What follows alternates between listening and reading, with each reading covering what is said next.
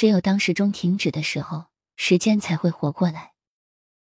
三 D 世界生活在人工时间里，这个地方应该改名为机械化时间陈列馆。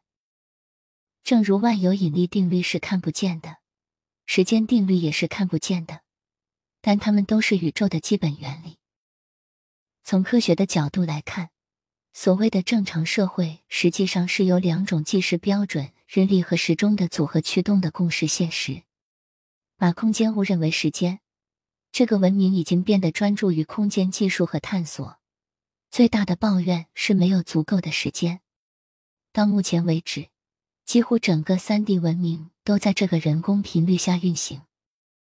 时间是第四维度，时间是一种频率，一个共同的定时频率支配和塑造所有的三维现象。时间法则采取了一个等式的形式，T 一等于艺术。艺术是区分任何三维现象的形式、质量和过程，以能量。可以是一块岩石、一朵花、一颗星或一个人。时间定律认为，自然界的美是至高无上的，它是第四维度时间的科学和数学功能。时间法则表明，接受相对论所带来的世界观是片面的、不完整的、一维的，在道德上是不可接受的。所有价值观的相对性都是由自我利益强加在一起的。这种相对性造成了社会混乱和环境灾难。发现时间定律的实际表明，这一发现也是对片面管理三 D 世界事物和价值观的一剂解药。第四维度的时间法则由一个单一的频率运作，即十三比二十。这种频率及其运作所依据的镜像数学，在三维测量标准和调查仪器中无法测量，也找不到任何应用。这就是为什么在承认时间是第四维度的同时，阿尔伯特·爱因斯坦和其他所有的研究人员却无法公式化第四维度时间的实际规律。第四维时间的数学与第三维空间的数学是完全不同的结构。第四维时间的数学完全不同于今天使用的所有数学系统，它们都是空间的数学。我们正在进入一个新的时空。我们将不再是同一个人类。我们正在被改变成一种新的东西。人类物种的根本性转变和进化即将发生。我们将成为我们现在无法想象的东西。我们现在正在脱离包含过去人物的历史框架。我们正在进入一个新时代。我们所有人都被塑造成一个新的角色。我们已经被预演在另一个时间，在任何时候，我们都可以调谐并接收从银河光束到心灵感应文明的任何地方的特定信息。这是一个互动的过程。进入新的时空与银河射线有着千丝万缕的联系，银河核心发出的一种更高频率的时间波。所有的历史都浓缩在我们现在正在经过的星系光束中。这种特殊类型的光束长达五一二五年，其目的是加速地球周围的人类活动。这种加速度叫做记录历史。这个五一二五年的光束嵌套在一个两万六千年的光束中，这个光束嵌套在一个一零四零零零年的光束中。光束是共振频率波，像无线电波一样。这些光束不像等离子体光子或介子波、伽马波、阿尔法波或贝塔波。这些光束实际上是从银河系核心产生的无线电波，通过太阳传播。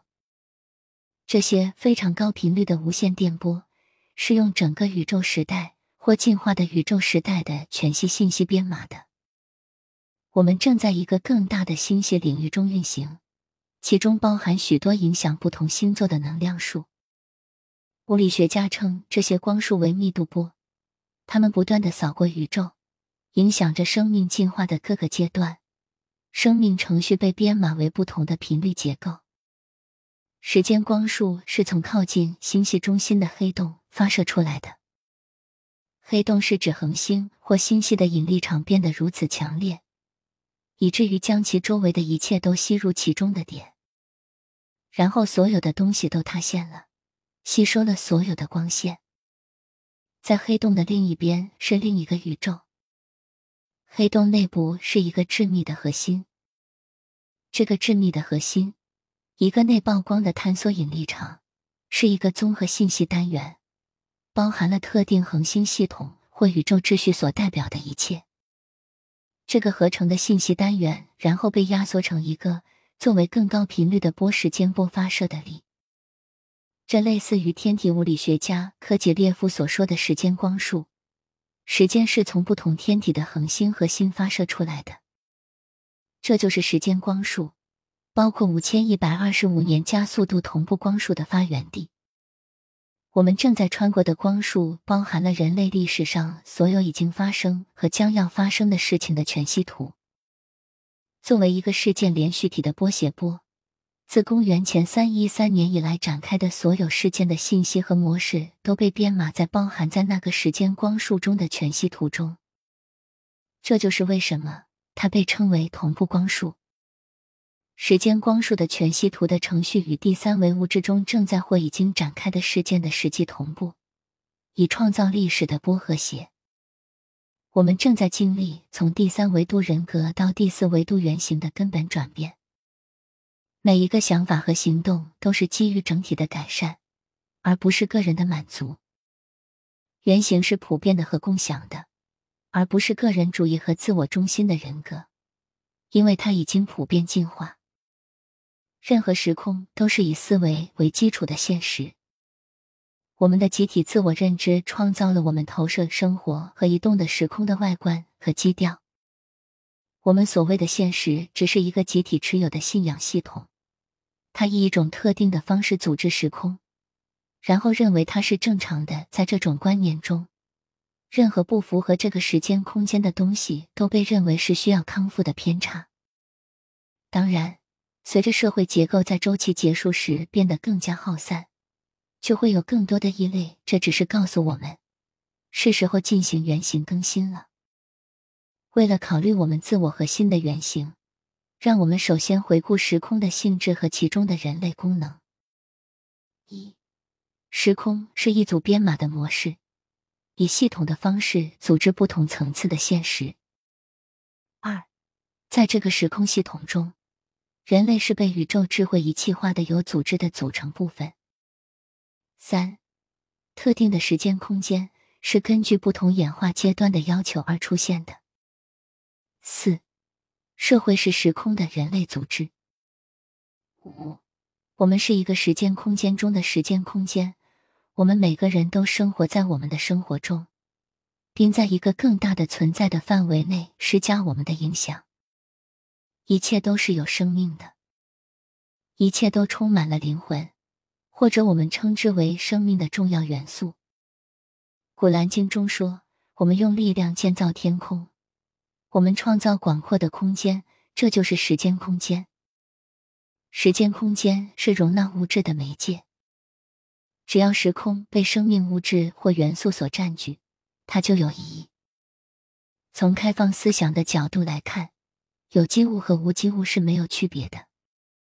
时空的再生就是元素的再生。当新的时间空间作为一个重新组织的感知领域出现时，能量模式的转变就发生了。元素们正在呼吁我们回归自然的奇迹，意识到自然的力量，这是他们生活的地方。他们只能向那些与自然协调一致的人显现自己。每一个生命体都代表着宇宙进化过程中的一个特定阶段。精灵和其他与元素有关的生物通常被归类为属于某一特定元素。每个类都有不同的函数或类别以及不同的进化目的。如果我们开始调谐到大自然的精神，就有可能接收到来自他们的信息。元素的世界充满了奇迹。精灵是自然界的精灵。或元素实体，元素在炼金术中经常被提及，因为生物是在地气火水四大王国中进化而来的。还有水晶元素、植物火水木精灵或土精灵，甚至风精灵或和风。整个大气层是精神生物和能量的作用。我们的意识本身被不同的以太生命所激活。所有的生物都生活在星体边缘的中间世界。大多数人认为这些实体是神话寓言或传说。但是，为什么这些实体出现在所有的传统和所有民族的诗歌中？无论是古代的还是现代的，这些存在根据情境和信仰系统，使自己可以接近。